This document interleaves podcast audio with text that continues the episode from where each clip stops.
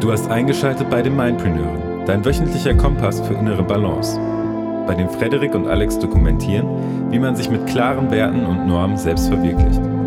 Nimm teil an Interviews mit zahlreichen anderen Mindpreneuren aus aller Welt und hol dir die effektivsten Tools für ein selbstbestimmtes und erfülltes Leben. Du bist, was du denkst und mit wem du dich täglich umgibst und lernst. Genau darum recorden ein Physiotherapeut und ein Musiker zusammen einen Podcast. Yo, moin, wir sind hier wieder bei den Mindpreneuren. Und zwar heute mit einer ganz besonderen Folge, nämlich eigentlich unserem ersten Interview. Ganz genau. Hi, wir sind hier in Enschede, in Enschede, wie der Deutsche zu sagen pflegt. Ähm, und wir sind hier, ja, zu einem Interview, aber das ist noch ein bisschen mehr, ne? Ganz genau, das ist meine Master-Abstudierpräsentation, kann man sagen. Ne? Also man hat so eine Endpräsentation. Ihr müsst dazu wissen, ich studiere Musik in Holland, ähm, Musikmanagement jetzt im Master und äh, da ist es gar nicht mehr so, dass man irgendwie mit seinem Instrument abstudieren muss, also da ein Endkonzert hat, was ich im Bachelor zum Beispiel hatte, sondern dass das jetzt eine Präsentation ist, wo man vorstellt, wie man seine Projekte gepusht hat. Und ähm, das sind dann in dem Fall ähm, natürlich meine Band. Alles, was wir da in, in dem äh, musikalischen Bereich und auf unserem Weg erreicht haben in den letzten zwei Jahren, das ähm, ist ein Projekt, was Frederik und ich zusammen haben, ähm, was Musikern hilft, äh, fit und gesund zu bleiben. Das heißt Stay Fit on the Road, hatten wir auch schon mal, glaube ich, erwähnt eher.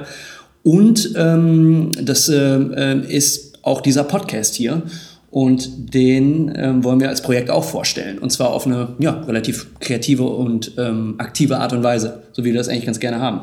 Genau, also den Input davon haben wir bekommen von Gordon Schönwelder von Podcasthelden bzw. gordonschönwelder.com. Ähm, wir waren nämlich auf der DNX zusammen und haben dort seinen Workshop besucht und er hat auch einen Live-Podcast aufgenommen. Und genau. das, was wir jetzt gleich ähm, ablaufen lassen, das ist im Endeffekt dann äh, das Interview-Panel, was wir recorden werden, live hier in Enschede, in der Artis Hochschule. Und ähm, das ist ein Teil von dieser Masterpräsentation. Genau, sogar der Kernteil, ähm, weil wir machen, das ist das Interview, ähm, wir machen eine Art Podiumsdiskussion, eine Art Conference. Äh, Discussion, wo wir den Manager unserer Band und auch den Trommler unserer Band auf die Bühne holen und äh, eigentlich zu viert, Frederik wird das Ganze ein bisschen moderieren, darüber sprechen, was wir erreicht haben mit der Band und weil es natürlich mein Abstudieren ist, ähm, natürlich speziell nochmal im Kontext, was habe ich äh, im Studium dann für die Band geleistet auf Management-Ebene, aber auch auf musikalischer Ebene. Und das ist dann in dem Sinne eigentlich so das erste Interview, was wir führen. Und ich bin eigentlich auch relativ happy, dass es ein spezielles Interview ist. Es gibt so ein bisschen so den Startschuss jetzt für uns auch. Und dann kann man direkt dazu sagen, also es werden in nächster Zeit auch einfach viel mehr Interviews kommen, wie wir das natürlich auch in unserem Intro äh, immer ankündigen. Genau. Und ja, jetzt bleibt uns nichts anderes übrig, als dir, liebe Zuhörer, liebe Zuhörerinnen, viel Spaß dabei zu wünschen. Wir hoffen, dass du etwas ähm, davon mitnehmen kannst, vielleicht etwas lernst, vielleicht auch etwas transferieren kannst für dein alltägliches Leben und zumindest ein bisschen Spaß hast. Was wir noch sagen müssen, das Ganze wird auf Englisch geführt, weil die Präsentation ist auf Englisch. Ja, dementsprechend für die nicht englischmächtigen, das ist vielleicht ein bisschen schwierig, aber ansonsten, wir versuchen es möglichst verständlich zu machen.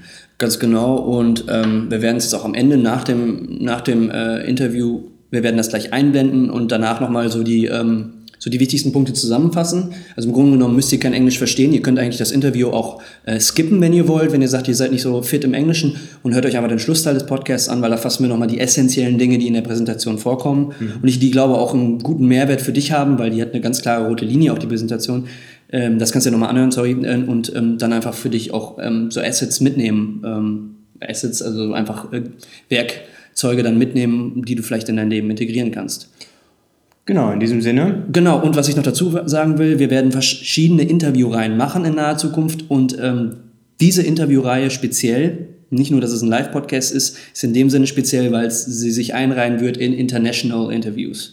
Also wir werden, weil ich natürlich als Musiker auch natürlich ein extrem großes Netzwerk international habe, äh, einfach auch eine Menge spannender Leute aus der Musikindustrie, aber auch gerade aus der in, ähm, äh, alles, was Bewegung und Mobilität natürlich auch geht. Auch da sind super interessante Leute weltweit, die ja. Frederik kennt. Die werden wir in den Podcast holen. Mhm. Und die werden wir immer unter der Rubrik in regelmäßigen Abständen, äh, natürlich mit deutschen Interviews hauptsächlich, aber immer wieder bringen. Und ähm, die sind dann englischsprachig. Und wir finden aber einfach, dass das, ähm, wenn man über den Tellerrand rausschaut, einfach auch wichtig ist.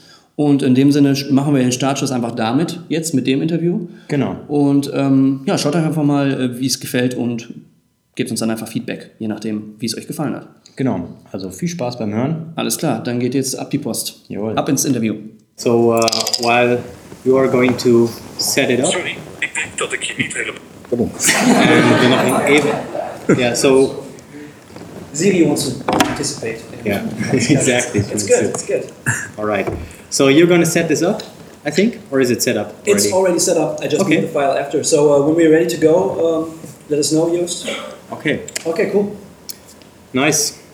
So let's begin. Um, Ralph, Mart, thanks for uh, joining us. Um, we just want to record a little bit uh, to show everyone how easy it is to um, make one track and upload this to a platform and actually have a product that somebody can access from anywhere in the world, basically. So it's not only what Alex said, it's also a great. Um, not only content distributing tool but also a marketing tool i think. So this is gonna be really really big i think in the future. Um, in the us everybody's like doing it already and so we want to dive into uh, some of the things that uh, yeah happened with the band in the yeah recent past and also in the uh, longer past. So um, alex told me or yeah well we had a discussion today and he told me that you've been to london recently um, you were there with him, and uh, how was it? Tell me a bit. Oh, that's. Uh, shouldn't we start like a little bit before because this is like the end phase of Actually, actually, it's pretty funny because um, we came back from London yesterday night, to, tonight actually. So it's maybe interesting to, to start talk about this, but we can also start from the very beginning, whatever you want. It's your show. I mean, Let's have a talk about what happened. Uh, what happened in London?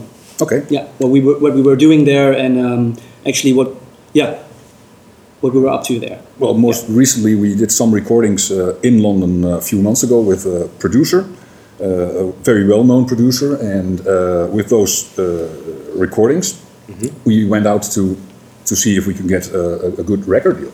So Okay. we went through a lot of uh, uh, negotiations and, and, and talking to uh, lots of people uh, past uh, past few months, and um, eventually the one who was most interested is based in London, or actually based in Manchester, but they have- also have an office in London. Okay. So uh, initially, of course, you do this uh, via email and phone and everything like that. But uh, eventually, you have to meet and see how the feel is and how, how you personally connect. So uh, we went to London and uh, we took uh, Alex and Martin was already there, Martin is our singer, our frontman. and we had a, a three-hour talk with this uh, record label, and uh, well, it uh, looks good. Sounds promising. Sounds really promising. Yeah. Um, but now I tell this like I uh, that, that we thought of this uh, two weeks ago, and that we're now where, where we're at. But that's Yeah. of course not the case. There's, yeah, we're there's two dive, years.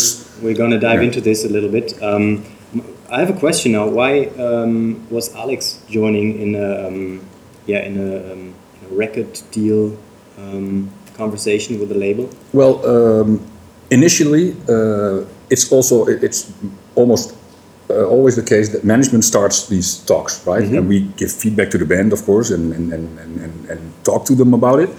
And uh, at a certain point, you have to bring band members in uh, to, to get the right feel as well. And these first talks, you don't you don't go with five band members plus two people of the label plus management. Then you're on table with ten people. You can't negotiate a deal with ten people. I, well, not a good deal, I guess. But uh, Alex is. Uh, was coming with us because uh, he did also in his, in his master a management thing, and I was his field uh, coach, so to speak, right? Yeah, yeah. And uh, so he was an obvious choice to uh, to go with these first talks, and in in, in, a, in another. Uh, when, we, when we get further into this, then of course the whole band will be there at, Yeah. at a certain point. I mean, they have to sign all, all of them. So, but uh, that's why Alex was uh, was there, so he, he could have a, a good insight in uh, in in these stages of, of, of negotiations with record labels and and things that are important, less important, well, blah blah, the whole. I have to add something here. Um, the label is kind of modern. We were talking to, and they are really um, doing a lot of online things, like unusual online things, like really analyzing data stuff. And this is pretty much what I do with my homepages and with my online marketing stuff. So I was also really interested to sit together with those people. Not just I wanted not just to be part of uh, the label conversation, because obviously you always should send uh, people that are you know um, in the first place that are can dive a little bit into uh, the stuff the label is dealing with most. So this in this case, I really wanted to be part actually as well because yeah, I'm into online marketing, uh, and this is something which developed during the master, and this is something I. Uh, I, I did a lot. I followed a lot of online courses on my own to just develop my skills and to learn. And this is something I did not learn at the school from any docent or something like this.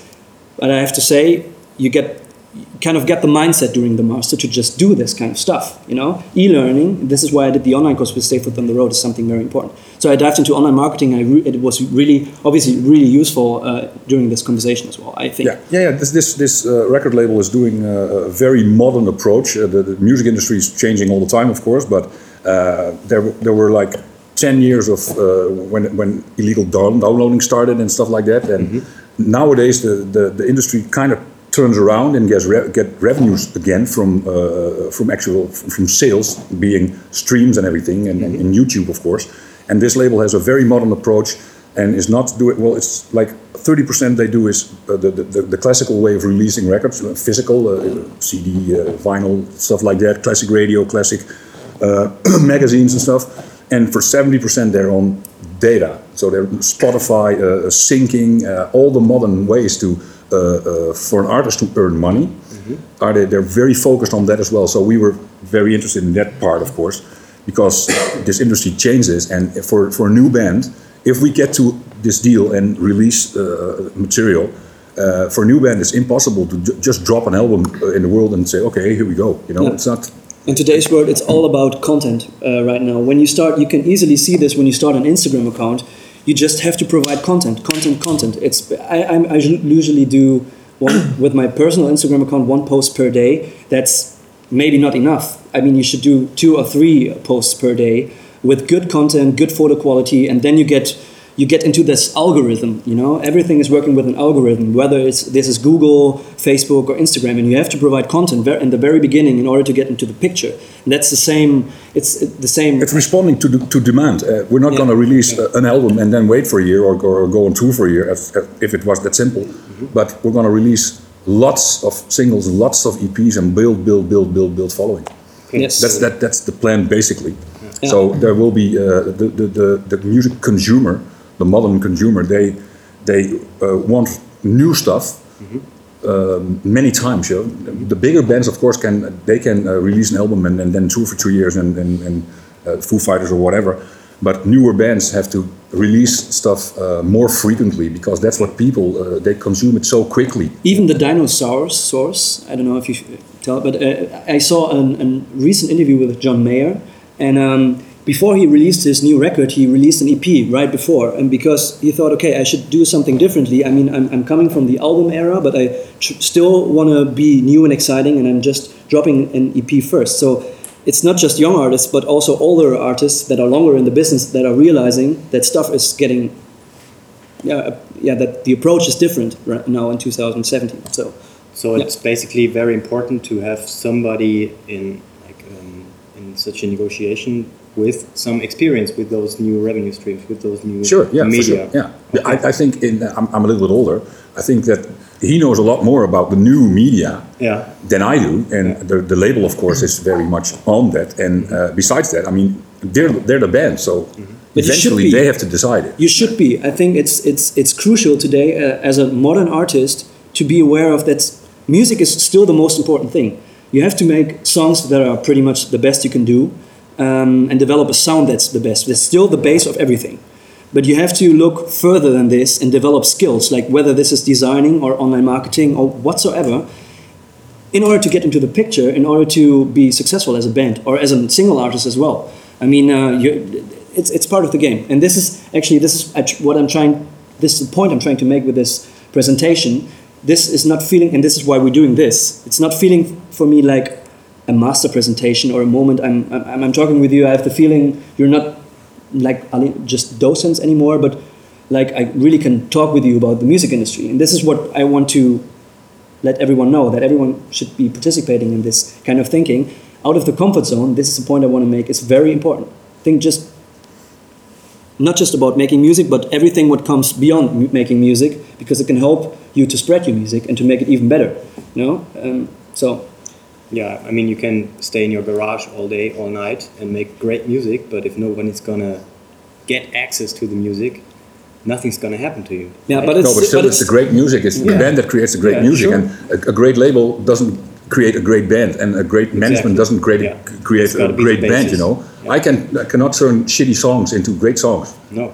Yeah, but this is this so- is why we're working on this on the musical base as well, and this is why Mart is sitting here. He's he's recently uh, he has um, built up a studio at his home place, and not just a hobby studio. It's like a fucking serious thing, and um, so and, and we're really gonna gonna rehearse there, um, and and we have our stuff there, and we really want to dive into producing. I mean, our producers are obviously also in London. We're gonna could talk a little bit about this as well, but we want to make demos and song material we're going to send over that is pretty much the best we can do also sound wise and this is why we're working on the musical level Yeah.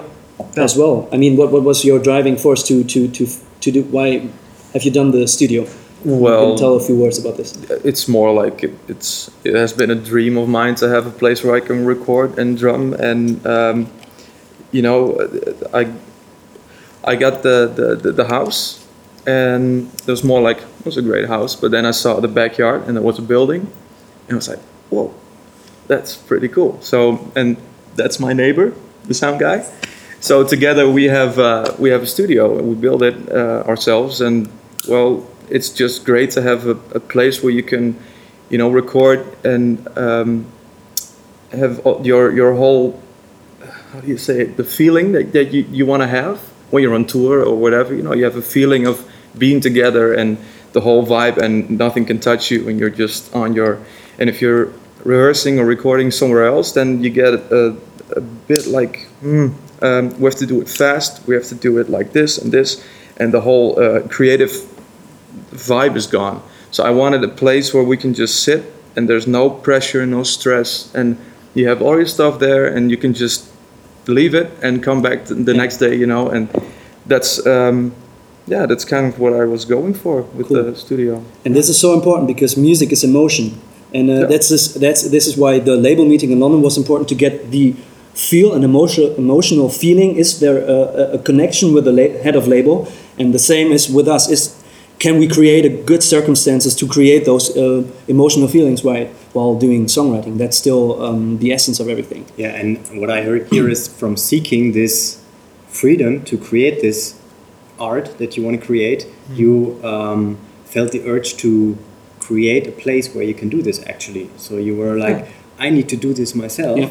I can't just outsource it somewhere else. In the future, I want to build it for myself. Yeah, and I want to dive in a little short, really short uh, about getting out of your comfort zone again. Um, what we did, we also went to uh, America uh, a a year before, um, and actually a half year before everything started with London. But this was maybe you can say something about it, like an initial. It was like a tipping point, a turning point of events where we really thought we have to change something in sound wise and team wise. Uh, it was a great experiment to, to go there, and um, so yeah, what what has happened with the band, and maybe what was uh, the, the, the, the, the co-working we two together planning this. Yeah, well, it, it, it was a whole process. Let's, if we go back in time, it's like I think two years ago that we, two and a half years ago that we started. And the first thing I asked you was, what, what do you want to achieve your band? What are your goals? And you were all like, we want to be professional musicians and we want to make money with this and this, it has to be our job. Well, then just education and great songs are not, not it's not good enough uh, because there's so many competition. And if you want an international career, so we, we looked closely at, at where you wanted to be. And this is going to sound like marketing, management, and stuff, but it, it's, it's all about the pos- uh, positioning a brand. It's with a band, it's the same. So it's not like I told you guys, you have to go the whole different way. But you uh, told me we want to be a bit like this and this, and, and be in that uh, in, in that corner. Let's say, let's put it that way. So then we changed some things, and we were like, okay, then we have to find a producer that that fits this sound, and we just wrote big time producers worldwide, everybody, right? And uh, we as a band sat together and we looked at okay, what, what kind of producer do we want to work with? No boundaries, n- uh, and um, No. we just And we were- messaged everyone like who was exactly Fitting with who our music. Yeah, who we thought would fit uh, fit the music, and uh, we were uh, at the time really impressed by Nothing But Thieves. Uh, the the first album was it? Yeah, yeah yeah yeah. and uh, It's and their, rock act. their producer upcoming. he, he uh, reacted, he responded, he was like, uh, great, great, blah, blah, blah. Well, then the process started and he just wanted to work with you guys and write with you guys. And um, then you have to wait and see if the match is okay. And they matched it, they have a, they're, they're a great creative team. So, Yeah. And uh, going back to America, what we heard from the feedback, we were we went to a conference there and we played a showcase like we did in Copenhagen and we did in several other countries. Uh, in America, we got the feedback, okay, maybe we should work on our sound and our production sound, and this is why we looked for new producers. And uh, there, yeah, it was like a match with the UK producer Julian Emery. Yeah. And this kind of If a you- big shot, you can say. if you want to have an international career, you should sound in, in- international, and you have to compete with all products coming out. If you want to uh, compete with the, the, the big guys, you need big production, or you need, uh, uh, you need a production that fits your, your product. The funny thing is, the bigger the people are getting you're working with, like name wise and what they have done, what they have accomplished, uh, the easier it gets to work with them. They basically all, like Julian Emery, we were out for dinner every night after the recording sessions and we just talked about entrepreneurship. I, told him about my, my uh, health, I stayed on the road, about the pro- projects we'll do doing after the band. We even had email contact over the bulletproof coffee, like a coffee you drink in the morning with coconut oil to get the, work the, the caffeine better in your blood. Like But I have to kind say, of stuff. but there's also a luck factor in this. I mean, you can Yeah, also absolutely. meet somebody who's a total asshole, right? Absolutely, But- so- absolutely. But Yeah. Julian, you you guys fit But, very it- well. but this is why we continue working together. yeah, yeah, yeah. And if it, if, if it wouldn't be that way, you would produce an EP that's great, but you think, okay, maybe we don't work anymore together because there was no like emotional connection, mm-hmm. and there was, the Chemistry. yeah, the chemistry. yeah. So this is, I mean, yeah, you're totally right, but this always, so this is why we continue working. Um, all right. Is there anything you want to add up, like in, in management uh, field? Um, I don't know. Maybe if, if there's questions, I'm there happy to answer. questions But, here? uh, Is someone interested in certain stuff we're doing, we're up to now? Yeah. Thanks. Uh, my question would be, uh, I just had a discussion uh, with, with a producer who is in the 60s, and I had several discussions with older people who are working in the music industry. So, um, would you say that this way of working is just for younger people, like for the younger generation? I think this is a really uh, important point to talk about. Yeah, it's it's, it's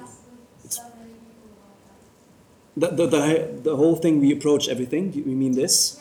Yeah, I- I think this is kind of individual, uh, but especially as a young artist, you have to be aware of everything that's going on right now. And I think you should be as an older artist as well. It depends on where you are in your music career. I mean, if you have enough followers, you can do certainly um, uh, other things than like we have to do now because we want to build follow up. We but want do, to you, reach do, do you mean uh, you have uh, uh, uh, discussions with an older producer? You say? Yeah, right. Ah, Right. okay. The point is that I totally get, I, I'm totally diving into, like, into it with you guys. I totally get this point, because this is what I'm doing, like, this is my way of working. But if I would be an older guy sitting here having no idea what is going on, like with Instagram, social media and stuff like that, what would you say to explain the way you work? This would be my question. How to explain the way we work? Yeah, for someone who has. No idea. about social media. Yeah, there's, there's a different.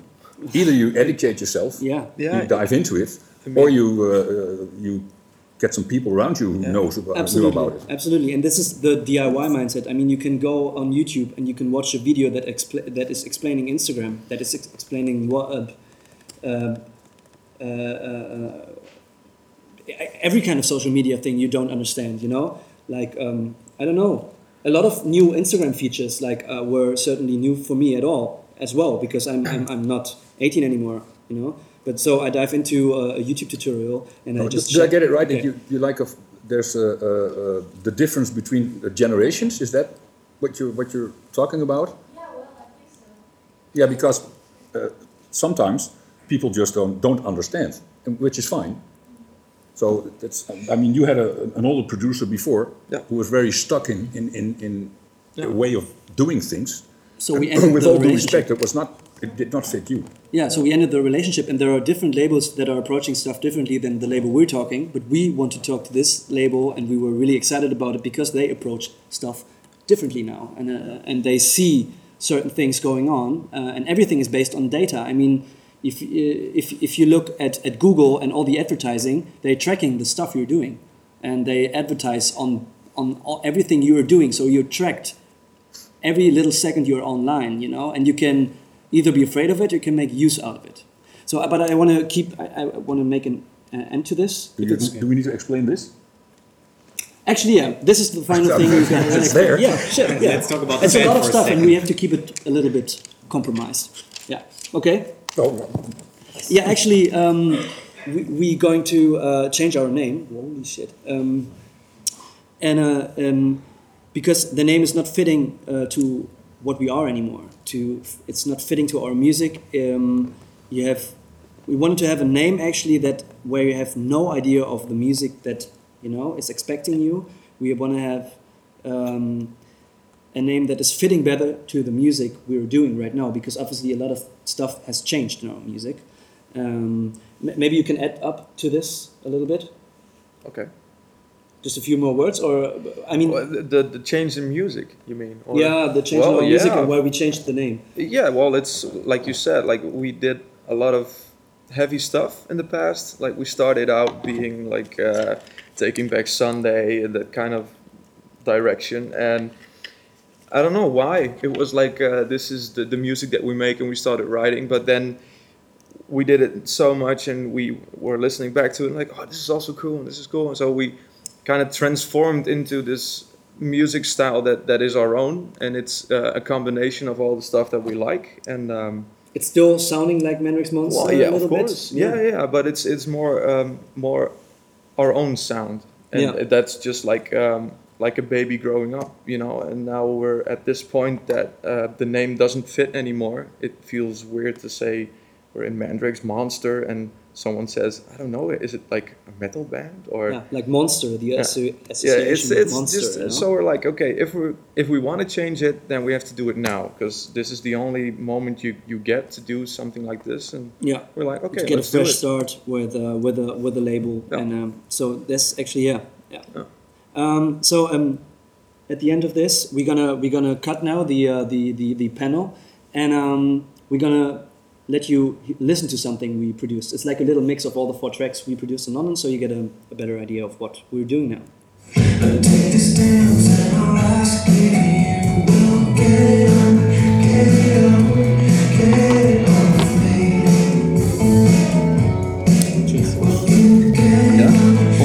Ähm, ich hoffe, euch hat das Interview gefallen. Also wir beide hoffen es natürlich. Ähm, und dass ihr da irgendwie einen Mehrwert rausziehen konntet. Ist natürlich jetzt sehr persönlich gewesen, weil es natürlich auch irgendwo ähm, dann meine Bandsituation betrifft und vielleicht für den einen oder anderen ähm, der sich vielleicht für Musik weniger interessiert, weniger interessant. Aber ich glaube, dass man da ziemlich viele äh, Dinge mit rausnehmen kann aus der Diskussion, die wir gerade hatten.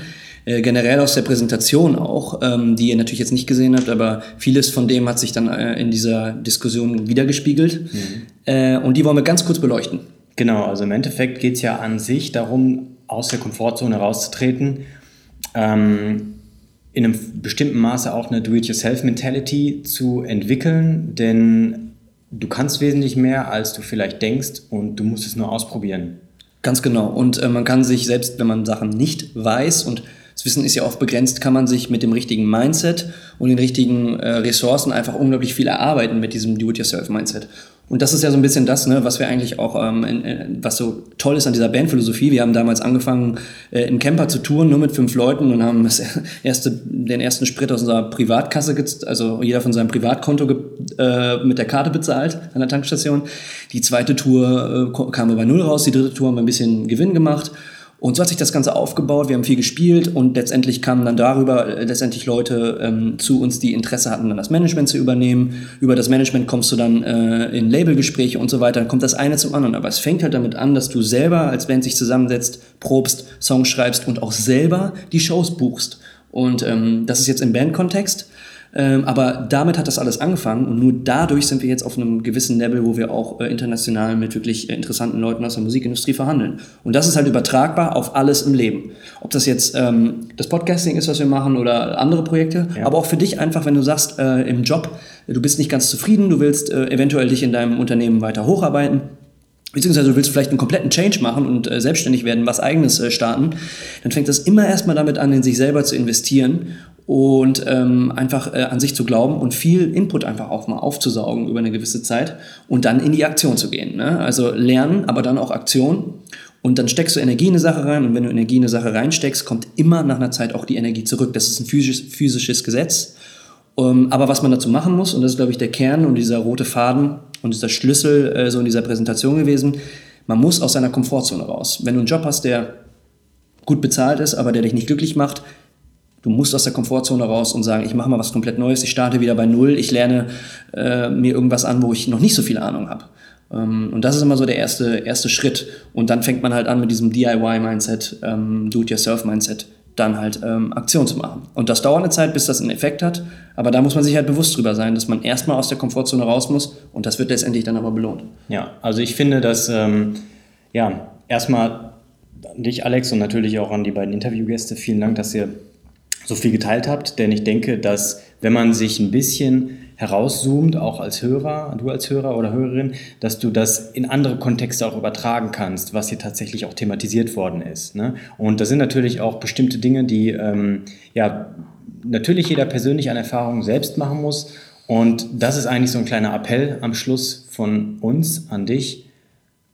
Geh raus, probier dich aus, geh aus deiner Komfortzone, mach Fehler, lern daraus, tausch dich aus, reflektiere und versuch die Geduld aufzubringen und das langfristige Mindset, die langfristige Einstellung, dass sich diese Energie in sich selbst zu investieren, dass sich das langfristig auszahlen wird. Und dann bekommst du Resultate, und dann bekommst du auch mehr Zufriedenheit, unter anderem ganz, ganz viele Sachen, die dabei kommen, vielleicht tolle neue Beziehungen, neue Connections, Networking und so weiter und so fort. Vielleicht auch ganz, ganz andere Schaffensmöglichkeiten. Das ist unser Appell an dich.